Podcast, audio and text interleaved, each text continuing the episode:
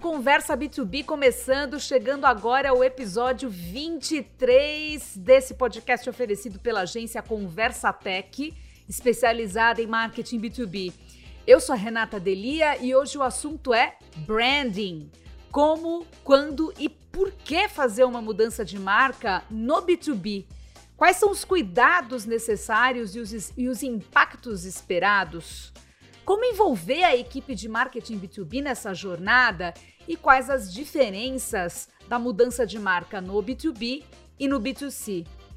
Acabamos de fazer todas essas perguntas e ainda outras para a Mariana Tarran Hallish, gerente de marketing da ClearSale, que acabou de passar por um processo global de mudança de marca e de posicionamento por isso mesmo, eu vou perguntar rapidamente para o Juliano Dutini, que é sócio da Conversa Tech, qual o seu momento favorito desse episódio? Por que, que os nossos ouvintes têm que ouvir? Escolhe uma coisa só assim.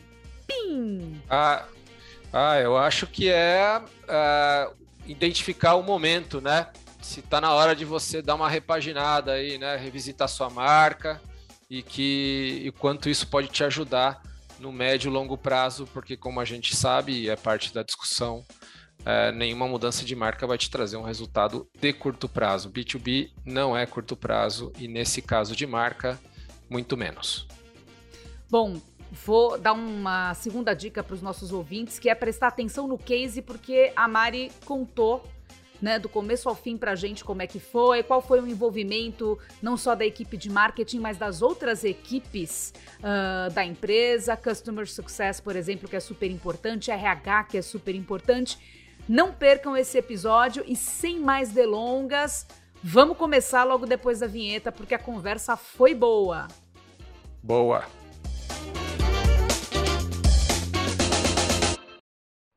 Mariana Tarran Hallish, seja bem-vinda ao Conversa B2B. Oi, prazer, muito obrigada pelo convite. Bom, a gente já vai começar direto falando sobre você. Conta um pouquinho sobre a sua carreira, sobre o que você faz hoje e conta para os nossos ouvintes também o que é, quem é Clear Sale, porque talvez a gente ainda tenha é, alguns ouvintes que não conhecem a empresa. Tá bom. É, bom, eu sou hoje eu sou responsável pela nossa equipe de marketing ali na, na Clear Sale, né? É, na verdade, eu comecei, eu sempre trabalhei nessa área ligada a marketing, marketing de produtos, é, e basicamente empresas com foco B2B, né? Passei por empresas de telecom, passei pelo mercado financeiro, é, até mais em áreas de marketing de produtos, até do que produtos ligados à comunicação, né? Depois eu entrei, fui trabalhar no veículo de mídia, que foi aonde eu acabei entrando mais nesse mundo mesmo de publicidade, comunicação. E eu tive um período por dois anos que eu empreendi, que eu saí do mundo corporativo e fui para o lado empreendedor. Mas daí, por alguns fatores da vida e até por gostar desse agito do mundo corporativo também, eu acabei voltando. E hoje eu estou na Clear Sale, né? Sou responsável ali pela, pela equipe de marketing. E então a gente tem toda a parte de comunicação que envolve branding, planejamento, a parte de PR e conteúdo, é, a parte de eventos e relacionamento, né? Que ali no B2B tem bastante ação de programa de relacionamento, é, a parte de digital e performance, e aí a gente também toca bastante frentes e projetos ligados à ABM, que é o Content Based Marketing. Então, ali dentro da, da estrutura de marketing, são essas as frentes que a gente trabalha. E aí, falando um pouco da, da ClearSale, a ClearSale é uma empresa que tem mais ou menos 21 anos, esse ano, na verdade, ela está quase ali, vai fazer 22, né? É, é uma empresa que nasceu, na verdade, com, com o boom do e-commerce, né? Quando o e-commerce surgiu no Brasil, o nosso fundador, que é o Pedro, ele trabalhava num, num, prestando serviço para alguma dessas lojas que foram as primeiras lojas virtuais, né?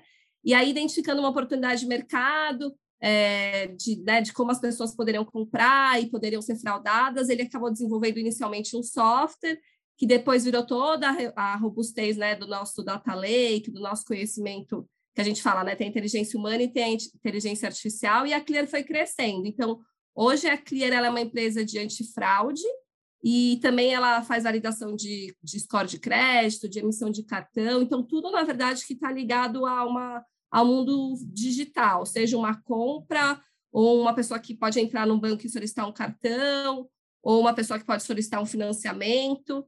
É, então, assim, toda vez, na verdade, que alguém compra um produto no e-commerce também, é, para validar, né? Se, por exemplo, se é a Renata mesmo que está comprando aquele produto é para entregar na casa dela.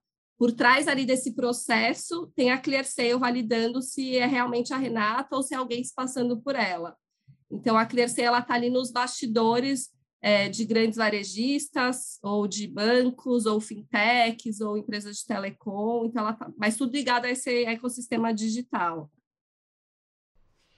Legal. E aí, já entrando no nosso tema de hoje, que é branding e marca no B2B, queria que você comentasse, de modo geral, para todas as empresas que estão nos ouvindo, e a gente tem ouvintes uh, que trabalham no marketing, tanto de grandes empresas quanto de médias e, e pequenas. Uh, qual é o momento de reformular uma marca B2B e como identificar os sinais de que está na hora de, de, reformular essa marca e por onde começar? Porque a Mariana vai explicar, mas a ClearSale acabou de passar por um, um momento aí, uma grande virada que é a mudança de marca e já já ela conta um pouco mais a respeito. Sim. Então, na verdade, assim, o, o, rebrand, né, que, que é essa mudança de marca, ela tem que estar, acho que, muito ligada ao, ao objetivo da empresa de se reposicionar no mercado ou melhorar a percepção de um consumidor. É, e aí, sempre né, visando um resultado ali momentâneo ou, resu ou um resultado a longo prazo. É, eu acho que, na verdade, pode ser vários motivos, né? Pode, pode ter algumas frentes ou alguns motivos que uma empresa pode vir a fazer um rebrand. Então, pode ser desde a questão de, assim, ela pode ter expandido a sua linha de atuação, então ela vendia, por exemplo, só um tipo de produto e ela expandiu o serviço ou o produto dela, e aí aquele posicionamento, é, aquela, aquela identidade visual, aquela tagline, né, aquele tom de voz não combinam mais. É, pode ser uma questão de, de querer transmitir ela ter tido algum problema de efetivamente que afetou sua marca, né, negativamente, alguma questão é, de problema mesmo de mídia, de algum, algum problema de fraude, né, ou qualquer outra coisa ali que tenha que tenha de alguma maneira deteriorado a sua marca, e daí é o momento de reformular. É, eu acho que também quando ela não se conversa mais, né, assim, às vezes é que a marca vai evoluindo ali ao longo do tempo e a e não que ela deixe de prestar aquele tipo de serviço ou tenha aquele tipo de produto, mas ela precisa se atualizar, porque vieram os concorrentes, é, vieram mudanças de tecnologia, então também pode ser um, uma questão. Acho que outra questão que também às vezes pode influenciar é resultado até de vendas, né? Assim, aquela marca não conversa mais com o público. Ao longo da história, os resultados de vendas, ou né, alguma coisa do gênero, não, não trouxe mais retorno. Então, ela também pode precisar reformular por isso. Então, assim, acho que alguns fatores é, podem influenciar, ou pode ser até mais de um, dependendo do, do caso da, né, do, do negócio, do tipo de serviço, ou do tempo que a empresa ficou sem, sem algum tipo de reformulação. E aí tem, tem casos que a empresa muda só essa parte mais né, da, da identidade visual, da tagline, do tom de voz, e tem casos que ela muda até o nome e que aí são outros impactos, né? Tem, tem casos mais radicais de, de mudança de nome, mas aí é tudo é como qualquer mudança, é tudo muito, tem que ser muito, muito estudado, muito, muito aprofundado, né? Porque não é uma decisão simples. Então vai lá, Gil. Agora quero ouvir os, os, os 10 centavos ou 10 milhões do Juliano a respeito de mudança de marca. Aliás, você já passou por alguma mudança de marca na sua vida de executivo de, de marketing B2B, ou como consultor, ou como agência Conversatec, de ter que acompanhar um cliente B2B nesse momento? A gente já participou é, na implementação como agência, e eu já participei de algumas vezes em que uma empresa compra outra, outra compra uma, e aí a soma das duas, acho que esse a Mari não, não, mencionou, a soma das duas acaba dando outra, não é, ah, fulanito comprou a outra, e aí não é por mais que às vezes a outra marca se sobreponha, é, na verdade tem que, né, de alguma maneira agrupar aquele serviço ou aquele, até aquele grupo de clientes e de, e de pessoas que fazem parte daquela outra empresa dentro de um projeto maior. Mas eu acho que a Mari passou aí por todos os, os motivos. De maneira simples, às vezes eu percebo e, e olhando é que é, tem muito a ver com evolução, né? Tem vários, né? Tem casos específicos, mas de maneira simples, é, o tempo passa, a evolução da empresa, né? Vai por um caminho, muitas vezes produto, como mencionou a Mário, às vezes pode ser tipo de cliente, pode ser que a comunicação, aquela linguagem já não funciona mais para aquele é, para aquele grupo de pessoas, pode ser que você queira entrar em um novo mercado, apesar de vender o mesmo serviço. É, o ponto é quando você acha que essa percepção se dá quando você vê que não, a, a conversa não está rolando, que já não é né, aquela naturalidade. Você tem que explicar muito. Se você tiver que explicar muito, ele não tá seu cliente não está percebendo bem quem você é. Eu acho que é uma maneira simples, né? Claro que é bem mais complexo isso, a, a Mari já comentou, mas a maneira simples talvez seja essa. Se a, né, se a sua, você tem que explicar muito seu negócio, cara, alguma coisa aí não está funcionando até o que o Gil falou que é verdade, que eu esqueci esse ponto de fusão né, e aquisição. Às vezes a gente tem duas marcas e numa fusão, numa aquisição, pode ser que mude totalmente ou pode ser que uma marca prevaleça, né? Até tem bastante histórico disso que, que o Gil já vivenciou, que eu sei também, que às vezes a marca que mundialmente ela é mais conhecida, por exemplo, num país que ela foi adquirida, ela não funciona. E a marca que aparentemente não é global se prevalece, né, como uma marca que tem mais afinidade com o público. Então, fica às vezes uma marca que parece menos óbvia. É, ou não, pode ser que mude tudo. Ou, ou, na verdade, fique a marca, mas eles mudam um pouco a característica para conversar mais dentro do, do, público que foi adquirido, né? Essa outra empresa foi adquirida. Então, é, é esse é um ponto é, é bem comum mesmo também quando tem fusão ou aquisição de outras empresas. Bem levantado. E falando nisso, independente do caso, existem riscos numa mudança de marca, né? Existem riscos inerentes a qualquer, pro, a qualquer processo, ainda mais um rebranding, né? E aí, mandando de volta para Mari, quais os riscos que a gente deve assumir e quais os riscos que a gente deve evitar nessa hora? Olha, falando de riscos no geral, no geral, assim, eu acho que tem algumas, algum, alguns fatores, assim, é mudança de marca, primeiro ponto, ela é sempre um investimento, né? Então, assim, a empresa tem que estar muito comprada que com risco financeiro mesmo disso, assim, é toda, por mais que tenha um estudo, né, você tenha um embasamento de quanto isso pode vir a custar, mudança de marca sempre tem surpresas, porque não é só mudar a marca é, né, vamos, vamos pegar um, fazer uma, por exemplo, contratar uma agência, faz um projeto, e essa agência estuda ali, né, com todo, várias etapas, várias questões, é, e vamos mudar. Tem tudo que envolve uma mudança de marca, né? Mudança de material, mudança de site, mudança de redes sociais, mudança de sistema interno, sistema externo, caso quando é um serviço, né? Quando é um produto, mudança de todos, né? Falando mais um pouco do B2C, mudança de tudo que é rótulo de produto, ponto de venda. Então, assim, é um risco, é o risco financeiro. A empresa tem que realmente estar comprada e, e, e, e assumir que não, não é necessariamente porque né, existe um projeto, um valor e vai custar isso. Tem surpresas, assim, a gente na Clear vivenciou algumas algumas surpresas nesse, nesse quesito, tem que ter, óbvio, um planejamento, mas tem que estar muito comprada porque pode, pode existir. É, eu acho que outro ponto é a questão de tempo, assim, não adianta achar, é, não adianta ter pressa para uma mudança de marca, sabe? Porque ah, é, aconteceu e ai, né, de um dia para o outro é, acharam que faria sentido, tá? Uma mudança de marca, seja só né, dessa parte sem mudar o nome, ou seja, mudando o nome, ela tem que ser estudada. É, se você faz isso com pressa, ela acaba tendo um risco muito alto é, precisa, de, precisa estudar, precisa estudar internamente, precisa estudar externamente, cliente, parceiro, mercado, concorrência, e, e também a, é, a, a, questão de saber o momento certo de fazer essa virada, sabe? Às vezes você está com tudo pronto, mas agora não é o momento por algum motivo de fator econômico, fator de mercado, é, ou fator interno. Então, acho que a questão de tempo para a construção e tempo, saber o tempo certo de, de fazer, né, ali o momento certo, eu acho que também pode vir a ser um risco se não for muito bem, bem planejado.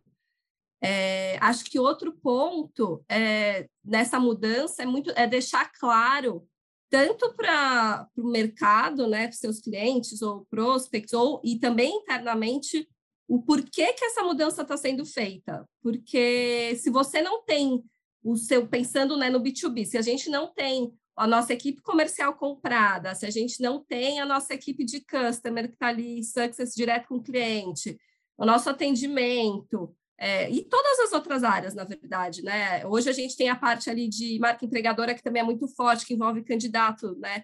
Então, assim, se a gente não tem todas as pontas muito compradas é, do porquê dessa mudança, também acaba sendo um risco, porque eles são, são um vendedor, né? No B2B ali, todo mundo está é, tá vendendo o produto direto ou indiretamente. Então, eu acho que também é um risco que tem que ser mapeado.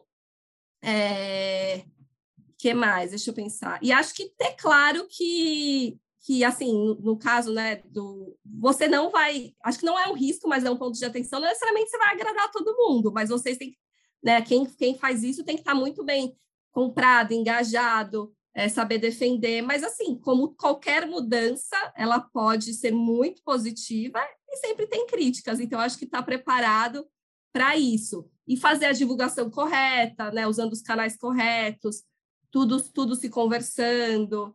Então, acho que é, são alguns riscos ali que eu enxergo dentro desse processo. Vai lá, Gil. Não, é isso do, da mensuração da, do impacto da mudança de marca. Eu nunca escutei ninguém que conseguiu acertar. Sempre aparece algum lugar que tem alguma, né? Ainda mais no digital, que está tudo espalhado, né? Porque Claro, não se trata apenas da mudança do, do logo, de uma adequação de logotipo, de cor, tudo, né? Ele é mais, é, é, muito mais que isso. Mas na prática, a primeira coisa que todo mundo vê é, ai, mas aí tá com o logo antigo. Putz, cara, é um, é, isso aí é, um, é, um, é um sofrimento. Mas, é, e além de tudo, gera impacto, né? Porque, putz, tá bom, o site é bastante óbvio. Você vai mudar, cara, você reestrutura ele e tal. Mas tem aquele materialzinho que tá lá no cantinho do site técnico de 300 páginas, sei lá o que, você tem que ir lá dar atenção para ele, né? Adequar e o que quer que seja para que isso tenha. É, é, o, eu fico pensando no negócio da mudança de marca, né? É sempre muito, sempre tem o grupo do que gosta e do que não gosta, né? Esse é um outro tema muito difícil. Então, você precisa estar muito bem amparado tecnicamente, que acho que é o que a Mari colocou. A palavra talvez seja tecnicamente. Tem que fazer sentido né, que é, parece difícil, né, do público geral que não é muito ligado a marketing e tudo mais, você falar que marca, né, discussão técnica, mas é fato, né, até porque é, a marca tem que agradar ao, ao, cliente em especial, né, assim, aquele, ela tem que ter, tá alinhada com o propósito, aquela história toda. Então, é, essa é a defesa e esse é o caminho. Se tem quem gosta mais, quem gosta menos, faz parte da vida. O que não pode gerar é a crise de identidade, né? Ah, mas eu não me vejo aí, que está tratado aí nesses alinhamentos que precisam fazer internamente, né? Porque é, é, é um chamado de mudança também, né? O, o fato de você mudar a marca é um chamado de mudança para a empresa inteira. Você está sinalizando ao mercado que você não é mais como você era antes, não é que você deixou de ser, mas você evoluiu, ou enfim. E isso é uma sinalização que você dá para o mercado e, obviamente, para o seu público interno, que também tem que perseguir isso, né? Tem que também se adequar. É, então, eu acho que tem sempre esse balanço na hora de, de, de, apresentar, na hora de implantar, até que as pessoas, naturalmente, pessoas e mercado, né, se bem embasado tecnicamente, aceitam e, e aí passa para a implementação de uma maneira mais é, suave, se é que pode chamar de implementação de marca algo suave, porque como eu disse, é difícil de mencionar todo é, onde está tudo tal, e sempre precisa de um dinheiro a mais para deixar tudo, ou uma priorização, né? Tem o lance da priorização, beleza. Por onde começa agora? Né? Porque, cara, é, vamos começar por aqui, e é isso, de maneira é, né, tem, a, tem que ter uma data de virar, mas, cara, não é que você virou naquela data e você marca uma, é um marco, mas você não consegue fazer tudo, senão, ao mesmo tempo, você vai ficar dois anos trabalhando para ter tudo, né? Então você escolhe e a partir daquela data os seus principais, né, já estão adequados. Imagino que esse seja o caminho, né, que, que percorrido pela maioria das empresas e não, não acho que deve ser diferente na Clear. Tem alguma coisa para vocês, eu vou mandar primeiro para a Mari, que acabou de passar por esse processo na, na Clear. O que, que é inegociável? Aquilo que a empresa não pode abrir mão, porque senão ela abre mão do seu DNA nesse, nessa transição toda? Eu acho que é perder, na verdade, é não perder a essência do, do, do serviço dela, né? E do propósito dela. Então, assim, no, no caso, falando já um pouco da Clear, é, a gente fez inúmeras rodadas até chegar ali, né, no de fato. A gente começou um trabalho de quase dois anos, muitas reuniões, e a gente envolveu os diretores, os fundadores, é, a gente envolveu o cliente, esse cliente, a gente envolveu a área de marketing, daí algumas outras pessoas específicas de outras áreas, é, justamente para não perder, para não deixar escapar ali qual era qual é a grande essência no final do dia, né? A gente tinha ali alguns objetivos claros que a gente queria de evolução da marca e o porquê a gente queria essa evolução, mas eu não podia perder o meu propósito ali e o DNA do, do, do produto, do serviço. Então, eu acho que esse é um ponto ali. E ali nas conversas, a, a Clear tem os valores, os propósitos e a razão dela existir muito clara, né?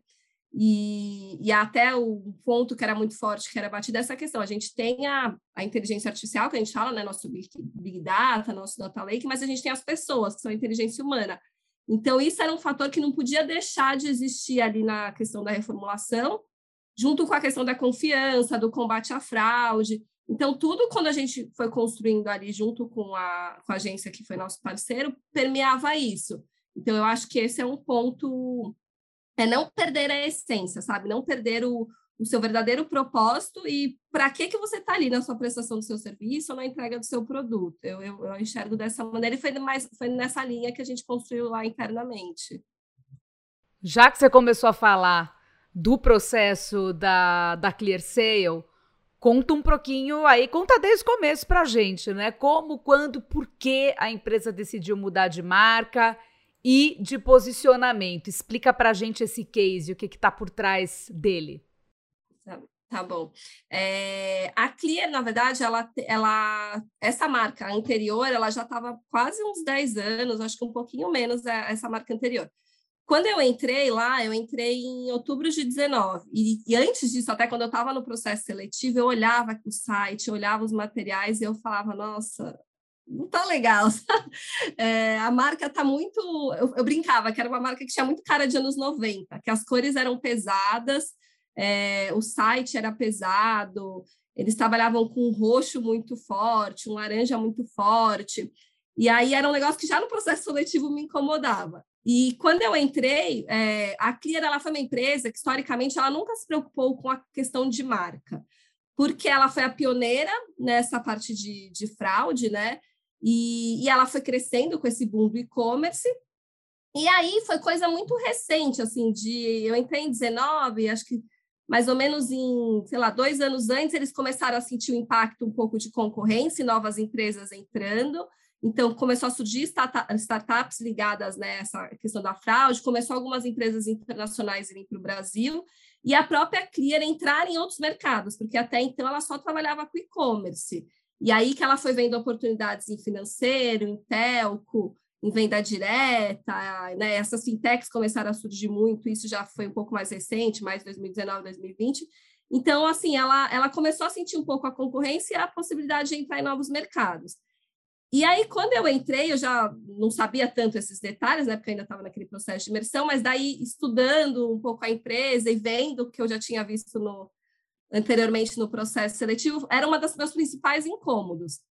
E aí, por ser uma empresa que não se preocupava muito com marketing, é, e aí eles estavam até reconstruindo toda a área de marketing, porque foi foi a partir dali que eles começaram a sentir a necessidade de ter um marketing focado em marca, em apoiar o comercial, né, nas vendas, em construção de imagem, reputação e tudo, que foi dando espaço para isso. Mas é uma, assim, é uma empresa que basicamente ela é, é muito formada por pessoas de exatas, estatísticos, matemáticos, que não entendem disso. Então foi um processo, ao mesmo tempo é, que eles queriam, mas não sabiam o que queriam. Então assim mais desafiador porque a gente precisava mostrar que, o quão aquilo era importante É, e eram pessoas, principalmente ali os fundadores, os, né, os diretores, que não vivenciavam esse mundo de marca. Então, é, ah, precisa, mas como que precisa? As defesas elas, sempre, elas tinham que ser muito mais embasadas do que em outras empresas que já tem esse fit ali mais de concorrência.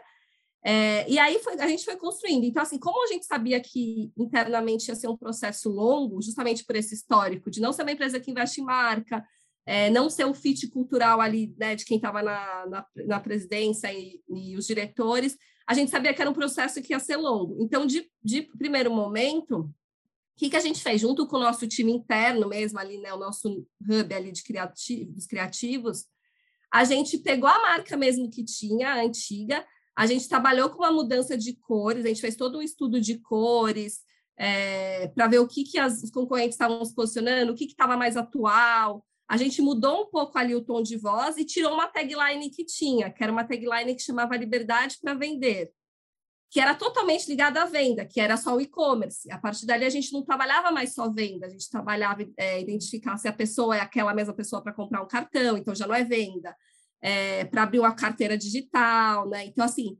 já, já não era só venda. Então, a gente tirou essa tagline, que era liberdade para vender, e, e, mudou um pouco as cores. Então, a gente começou a trabalhar com laranja mais suave, um roxo mais suave, porque era um incômodo ali né, da equipe de marketing que estava no dia a dia. E, em paralelo, a gente foi trabalhando essa questão da marca. Então, foi um processo, na verdade, de dois anos. E aí, a gente tinha uma, teve essa agência que foi parceira, daí foi, como eu comentei, né? A gente fez uma série de rodadas de entrevistas com várias pessoas, para falar de propósito, dos mercados, para explicar né, os mercados que a gente estava atuando, como que viam a empresa daqui a um tempo, é, né, esses executivos, como que os clientes viam a empresa, é, tanto ponto forte quanto ponto fraco, o público, algumas pessoas internas, e, e era muito geral, assim, a Clear, ela, ela, ela internamente ela era muito inovadora, ela tem, tinha muita tecnologia, mas ela não conseguia transparecer isso para fora é, e ela não conseguia deixar claro tudo que ela oferecia. Então, essa era um pouco das dores. E o outro ponto era que a gente não tinha um alinhamento global, porque a gente já tinha um escritório fora, né, no México e nos Estados Unidos, e quando esses escritórios foram abertos, eles foram muito numa questão de vai lá, abra um escritório e façam rodar. Então, eles tinham liberdade de fazer muitas coisas, então, inclusive liberdade de marca. É, e aí, o o tom de voz não conversava, o site era diferente. É, não só diferente porque eles vendem menos produtos que no Brasil, mas assim, era totalmente diferente. Você entrava num site, mudava a binha para espanhol, era um site. Você mudava para inglês, era outro site. O Instagram nos conversava. Então, assim, tinham várias questões. E essa questão de eu só falar de e-commerce, né? Eu só falava, era muito identificada ainda como e-commerce e era uma questão que a gente tinha que virar. E aí foi, na verdade, foram dessas etapas, foram várias rodadas de apresentação, ajusta, no ajusta, é, né, esse, ali o, o, nosso CEO participou bastante e ele era um, é um cara muito analítico, então a gente teve bastante trabalho ali de convencer ele, negociar e, e conseguir pegar o que ele queria de mensagem, mas de uma forma de marketing, né, mais marqueteira.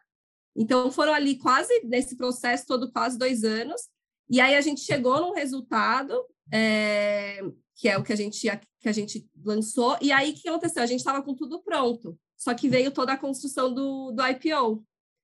E aí a gente ficou muito na questão, lanço antes a marca, antes do, né, da abertura de capital, ou lanço depois?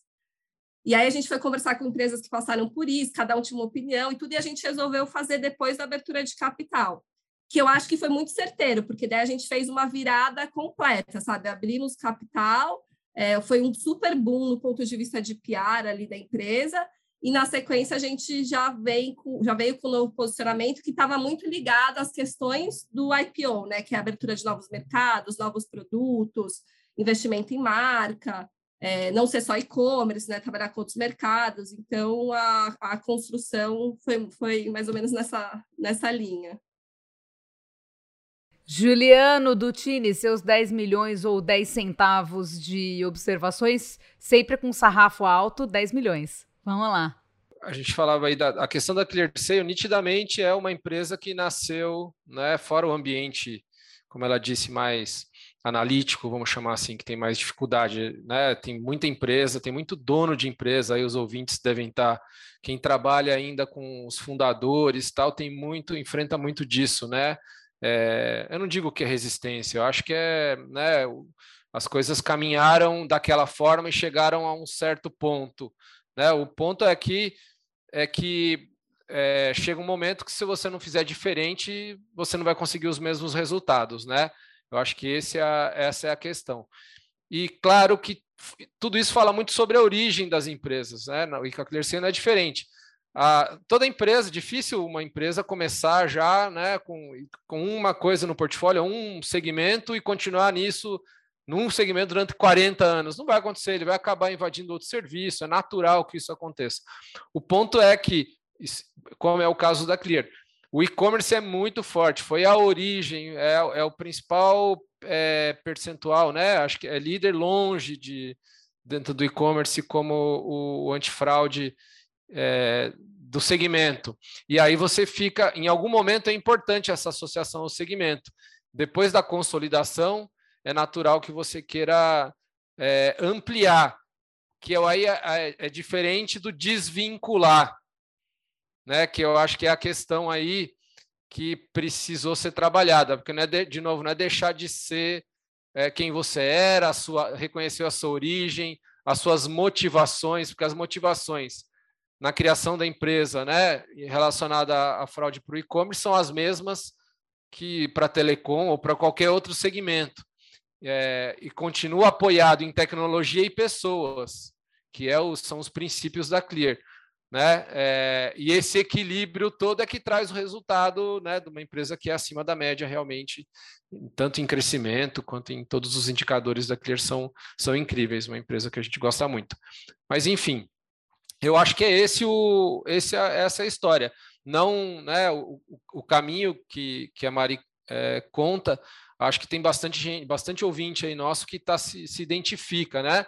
É, talvez não exatamente no momento que né, está pronto para fazer essa mudança de marca, mas está passando por esse processo de né, a empresa tem 15 anos, 20, chegou até aqui, né, mundo mais digital, porque queira ou não, né, muitas empresas não são 100% digitais, né, é, tem os seus produtos e aí isso impacta é, diretamente, concorrente impacta diretamente, tudo isso que a Mari mencionou.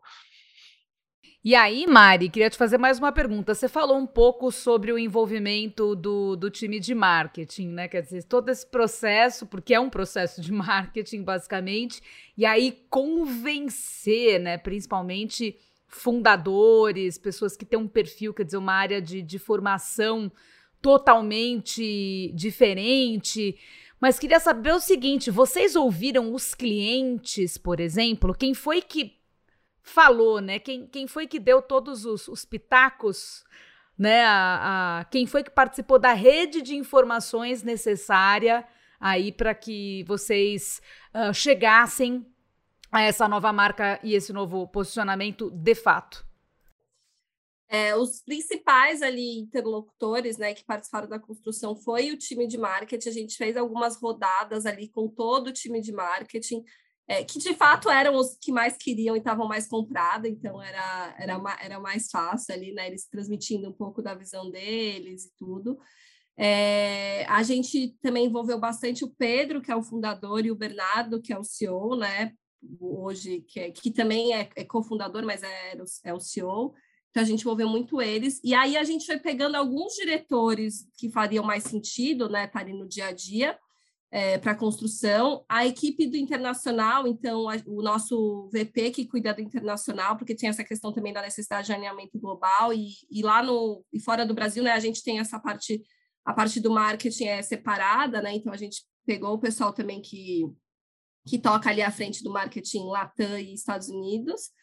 É, e aí a gente conversou também com, RH, com, algumas pessoas da RH, porque tem toda a questão que é muito trabalhada junto de marca empregadora, né, que é uma bola dividida entre a gente e o RH, então, de uma certa forma, a marca empregadora também tinha que conversar. É, e aí também alguns clientes, ex-clientes, então a gente pincelou alguns clientes que já tinham uma história ali um pouco com a Clear, é, e alguns ex-clientes que também para que, né, alguns ex-clientes que para pegar uma opinião por que que saiu, e tal, o que, que enxergava. E, então, assim, foi na verdade, acho que a gente pegou os principais stakeholders ali do, do dia a dia que podiam trazer algum ponto, algum ponto relevante. Legal.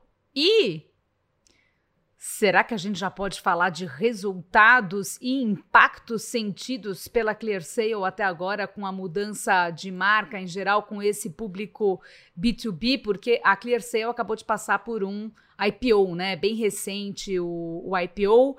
Não precisa falar em números, Mari, mas assim, impactos gerais dessa mudança de marca e depois o Juliano vai dar os 10 milhões dele. É, assim, o que a gente pode falar é como a gente acabou fazendo a mudança de marca depois, até do IPO, foi muito bacana porque a gente teve tanto ponto de vista de retorno de clientes, né, dos colaboradores, mas também de investidores. Então, é, acabou sendo um público que a gente não, não teria se fosse antes, né? E aí a gente, quando a gente fez a mudança de marca, a gente mudou todos os canais de comunicação e tudo, mas a gente fez um lançamento, é, um evento online, que a gente fez um lançamento da mudança de marca, casada com o lançamento de dois produtos que faziam muito sentido ali para o momento, para essa reformulação. E aí a gente fez o evento online, convidou cliente, convidou investidor e tudo. E aí, em paralelo, a gente entrou pela primeira vez com campanha realmente, campanha focada de marca, que era algo que então até a Clearcea não tinha trabalhado.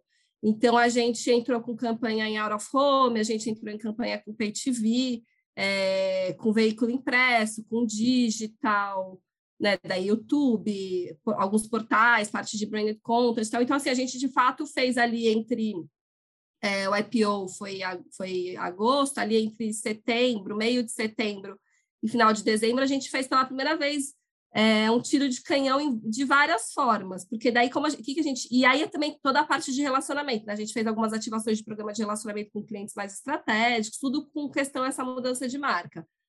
Então, assim, o que, que a gente tem teve de, né, de resultados, assim, que, que eles não são necessariamente mensurados diretamente numa venda, porque a nossa venda é uma venda de longo prazo, né? A nossa venda ali demora no mínimo seis meses.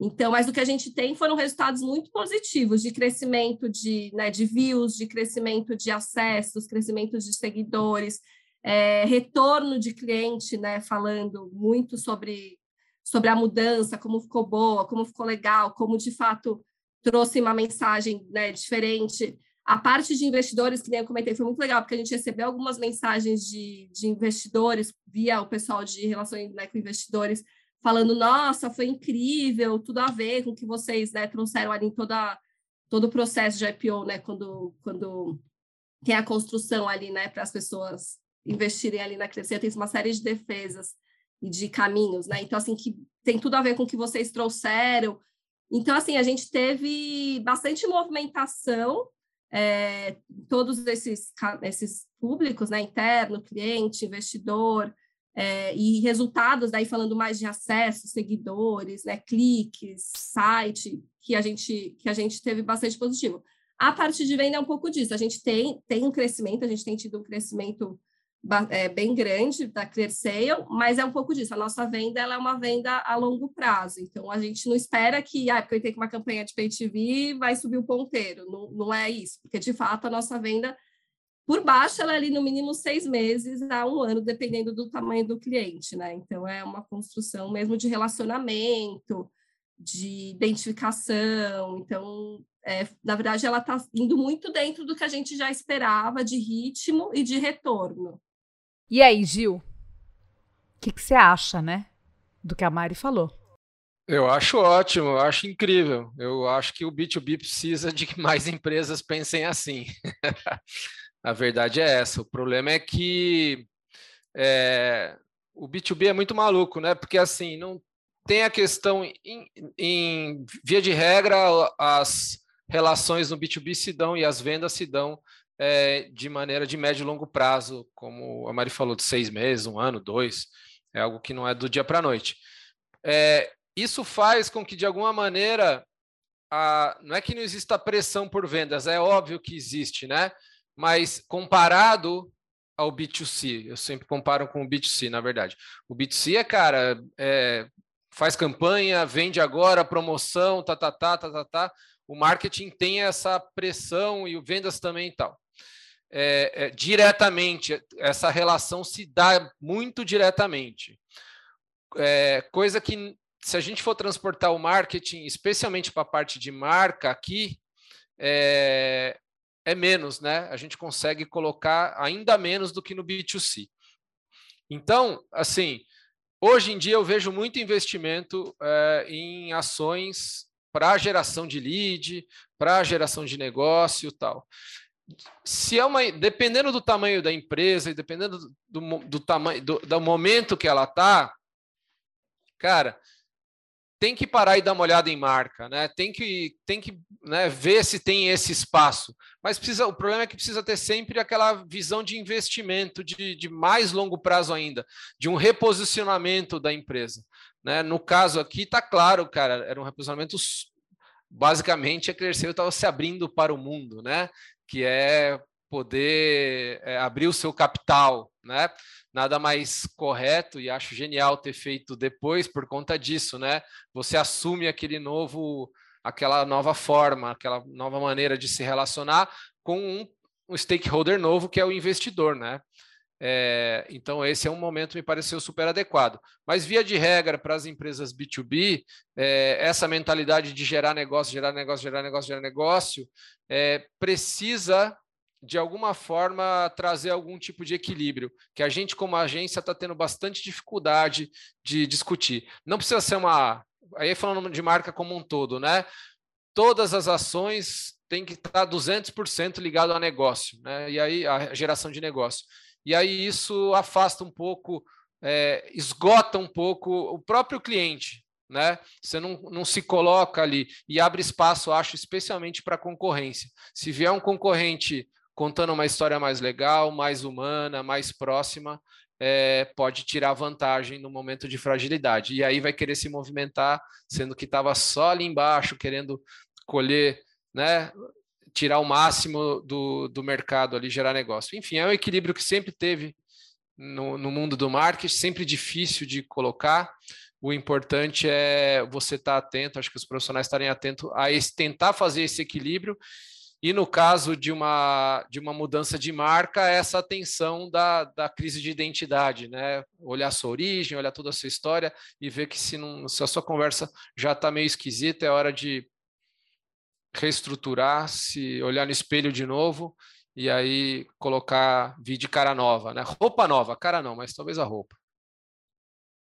Ah, mas dá para dar uma melhoradinha na cara, uma harmonização facial, etc, né? Só não pode exagerar na harmonização para não ficar com aquela cara de harmonização.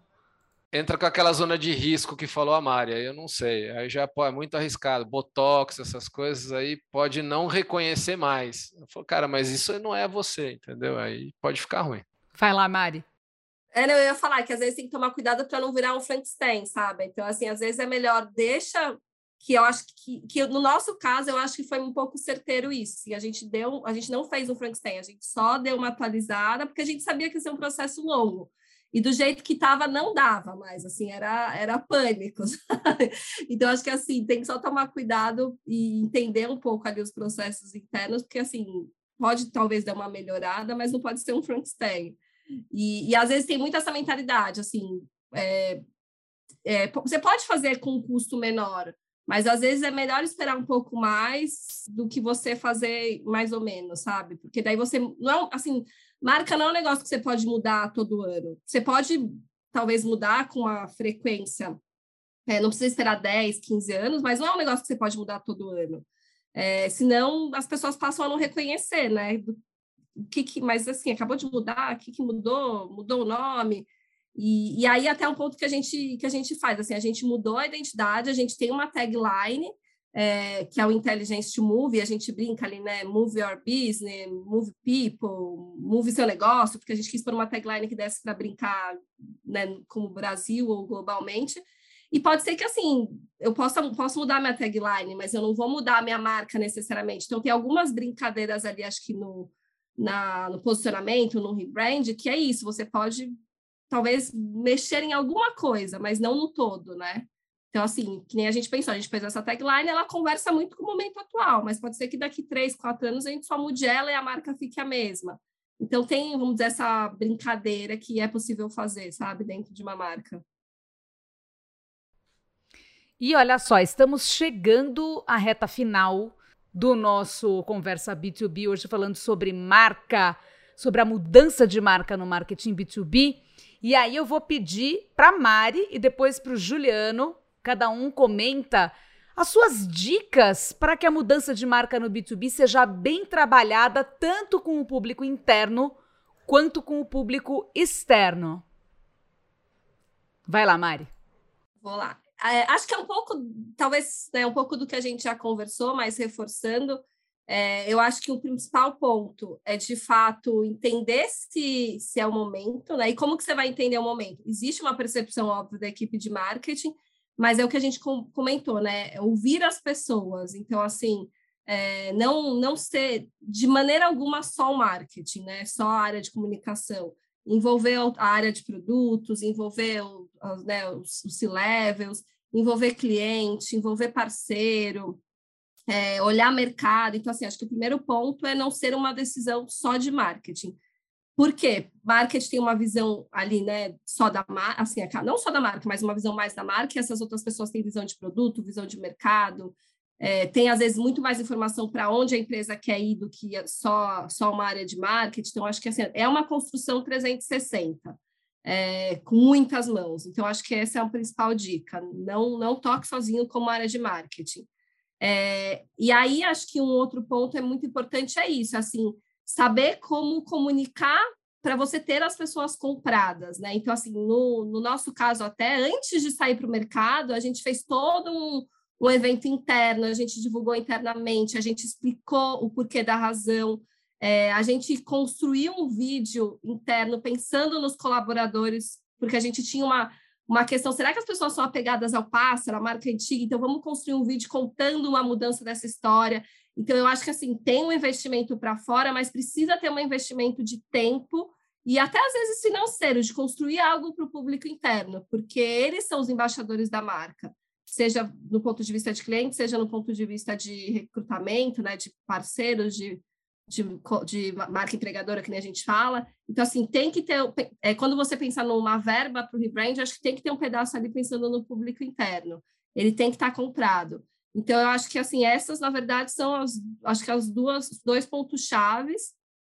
E é isso, não ter pressa, construindo é, sem pressa, no tempo certo, estudar, identificar o momento certo e, e mapear, que até o Gil falou, né? Assim, talvez você não consiga pegar alguma coisa passe, mas mapear os principais pontos ali para fazer uma virada casada, né? Tem que virar tudo, tudo ou quase tudo no mesmo dia, na mesma hora, porque senão fica, fica ali um braço capenga, né? Então, acho que ter esse estudo, esse mapeamento interno de todas as, né, todas as frentes é muito importante.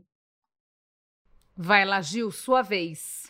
Eu acho que está perfeito. Eu tenho pouco a agregar aí na história, em tudo que a Mari falou. Ela passou por um processo importante agora e acho que é isso. É, me, me fez pensar num, numa questão que é muitas vezes as empresas têm algum problema de, né, de, de saber. A gente falou bastante disso, né? A Clear tem um propósito claro é, saber quem é, né, e para onde quer ir, né? Ah, vou expandir e tal.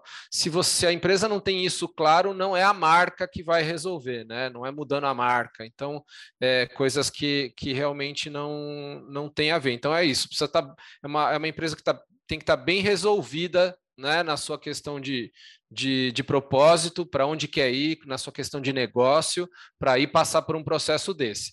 Eu acho que esse é o, é o principal é o principal ponto de partida, né? A gente falando aqui de empresas talvez menores é, e que tenham que, que, passar por isso. E essa não identificação mais com o propósito da, ou com a comunicação da empresa é um caso clássico. E acho que o comercial, sem dúvida, além de funcionários e marketing, é o, é o caminho para você medir o quanto você precisa ajustar, né? Acabou, gente. Mas antes de acabar totalmente, queria agradecer a Mariana Tarran Halles pela presença no nosso Conversa B2B. Volte sempre, Mari. Estamos sempre aqui. A gente tem muito assunto para conversar porque você é, tem muito conhecimento para compartilhar sobre marketing B2B. Obrigada, gente. Obrigada pelo convite. É, é, muito gostoso falar desse processo de rebrand, porque, que nem eu comentei, foi um processo longo, que deu muito trabalho, mas foi um resultado muito legal, porque a empresa comprou, o time de marketing comprou, então é um prazer estar aqui com vocês. E obrigada a você, Juliano Dutini, pra, por mais um episódio para nossa conta que tá engordando. O porquinho, o porquinho da, da conta dos episódios está ficando bem gordinho, o que é ótimo. Obrigada novamente pela sua doce presença. Muito obrigado, Renata. Valeu, Mari. Obrigado aí pela colaboração. Você, sem dúvida, tem muita experiência, incluindo em marca e outros. Espero em breve no seu retorno, não é mesmo? É, a gente gravar outros episódios, um de ABM, quem sabe para frente a gente fala. Vamos, vamos soprar um segredinho, vamos soprar um segredinho é. para os nossos ouvintes que a Mari tá grávida e vai ter bebê nos próximos dias. Então, quando vocês estiverem ouvindo esse episódio, ela já vai ter, já vai, já vai estar tá com o bebezinho dela no colo. Em ela braços, vai tá ouvindo, exato. É, em braços e ó, tipo entre uma, entre uma amamentação e outra, entre as horas mal dormidas ouvindo esse episódio para ver como é que ficou. Mas aí, daqui a alguns meses, né? Aí quando ela estiver mais tranquila, o bebê mais tranquilo também, a gente chama ela de novo. E a vocês, nossos ouvintes, obrigada, como sempre, pela companhia. Voltem sempre. Uh, Sigam-nos os bons nas suas plataformas de streaming favoritas. Lembrando que estamos também no YouTube, onde vocês podem ver nossas carinhas. Estão as três aparecendo simultaneamente na tela nesse momento. Acessem o site conversa.tech para uh, conferir os nossos blog posts e a nossa newsletter mensal gratuita de mesmo nome, Conversa B2B. E até mais, gente. Até a próxima. Até mais. Tchau, tchau.